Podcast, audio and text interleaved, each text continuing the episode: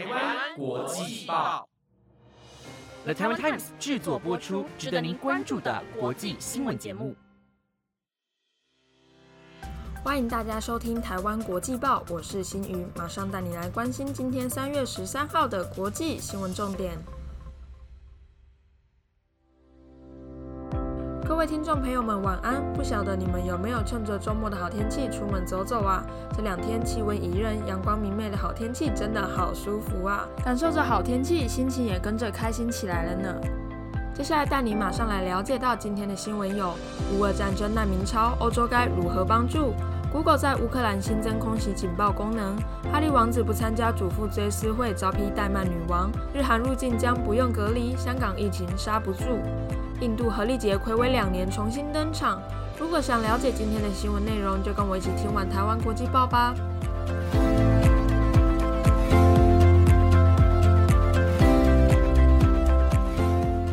今天第一则新闻带你来持续关心到乌俄战争所引发的社会问题。乌俄冲突的战火持续延烧，在战争中的伤亡人数也不断攀高。也有大批的乌克兰难民逃离乌克兰来躲避俄罗斯的攻击，这也成为欧洲自二战以来最大的难民潮。根据联合国难民署发言人沙特马许十一号所发布的声明中表示，目前有两百五十万人逃出乌克兰，还有两百万人被迫离开家园，在乌克兰境内流离失所。原本预测将会有四百万乌克兰人逃往国外，而现在的数据可能要再上调。逃离乌克兰的两百五十万人中，许多人前往邻近的东欧。其中更有超过一百五十万名难民逃到波兰。这些难民来到接收国后，获得当地许多援助，但接收国面对数量越来越庞大的难民，资源也越来越匮乏。以波兰首都华沙为例，三座避难所都已经额满，难民必须来到远在二十公里外的避难所才有床位。不仅波兰，其他国家像是捷克、罗马尼亚、斯洛伐克也都有相同的状况。波兰总理莫拉维茨奇也对此回应。欧盟即将面临是否以系统性的方式来解决这个问题。他也表示，这会是欧洲道德强度的一个测试。但除了上述所讲到资源匮乏的问题以外，在德国竟有人口贩子趁着难民身处在困境时剥削他们。而难民所衍生的问题，不仅需要各界来援助他们，还需要使用系统性的方法来解决。也希望战争赶紧平安落幕，还给大家安全的世界。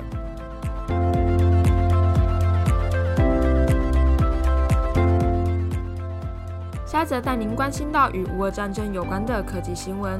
俄罗斯入侵乌克兰已经来到了第十八天，战火持续延烧，俄罗斯的进攻也受到世界各国的挞伐，许多国际企业纷纷提出政策来抵制俄罗斯，其中科技巨头 Google 也参与其中。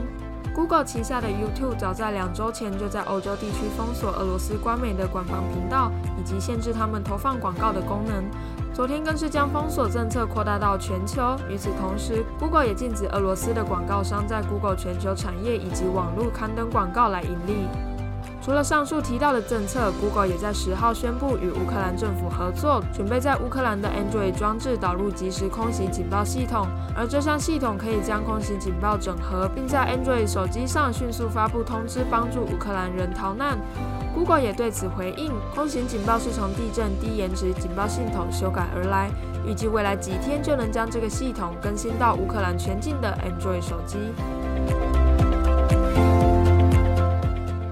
的新闻带您关心到英国皇室，英国哈利王子在二零二零年宣布退出英国皇室，日前又要求英国警方提供安全维护不成，而引发争议。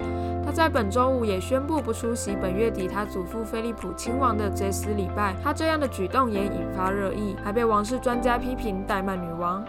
根据英国《太阳报》及《每日邮报》的报道指出，英国女王伊丽莎白二世的丈夫菲利普亲王在去年四月九号逝世，本月二十九号即将在西敏寺举办他的追思会。但在哈利王子星期五发布的声明中表示，自己并不会参加追思会，而他发布声明的前十五分钟才通知英国女王，这也让英国王室传记作家李文怒控哈利王子借由菲利普亲王的追思会来进行勒索，表面上看起来怠惰了祖父菲利普亲王，但实际上却是怠惰了英国女王。而哈利王子日前要求英国警方提供二十四小时安全维护，并和英国政府打官司争取自身权益。他表示自己在英国受到高度瞩目，如果没有警方的保护就不安全。但英国政府并不这么认为，他们表示警方并不是保全公司，不应该受雇于他人。而哈利王子引发的争议后续结果如何，就让我们持续来为您关注。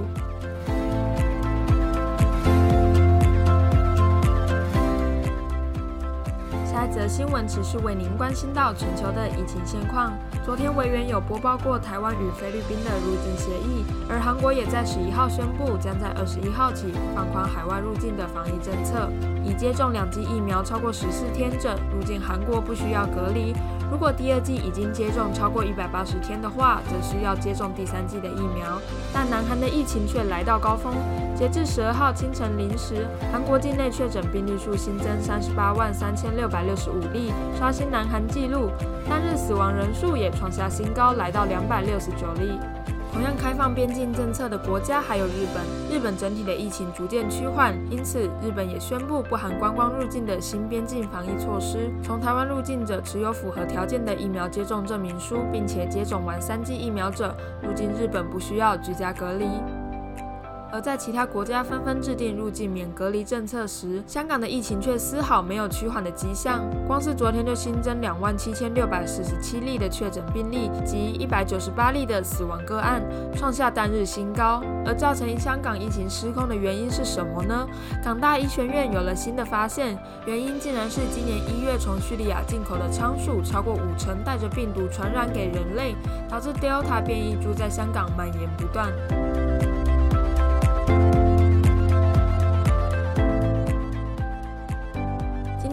则新闻带你来了解到印度的荷历节。荷历节是印度的三大节日之一，也是印度教历法一年中最后一个月的望日。荷历节源自于古人庆祝春天的到来，谷物能顺利丰收。在这一天，民众会互泼彩粉或喷水来迎接春天的到来。而今年的荷历节十一号也将在印度北部的小镇沃林达凡抢先登场。印度首都新德里的小镇沃林达凡，相传某年印度爱情之神黑天带了一群朋友来到村。落过何丽洁，但却被发现戏弄村里的其他女性，因此被村民持棒赶出了村落。这个典故也衍生为现在何丽洁棒打男子的习俗。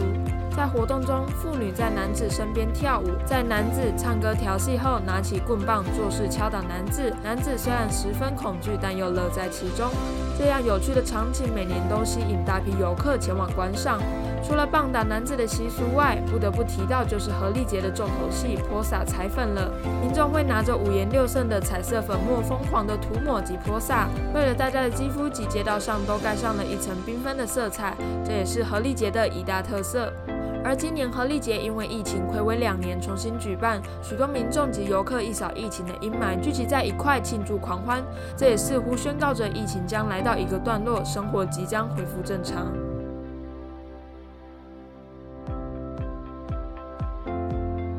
以上就是今天的台湾国际报新闻内容，由了台湾 Times 制作播出，感谢大家的收听，我们下次见。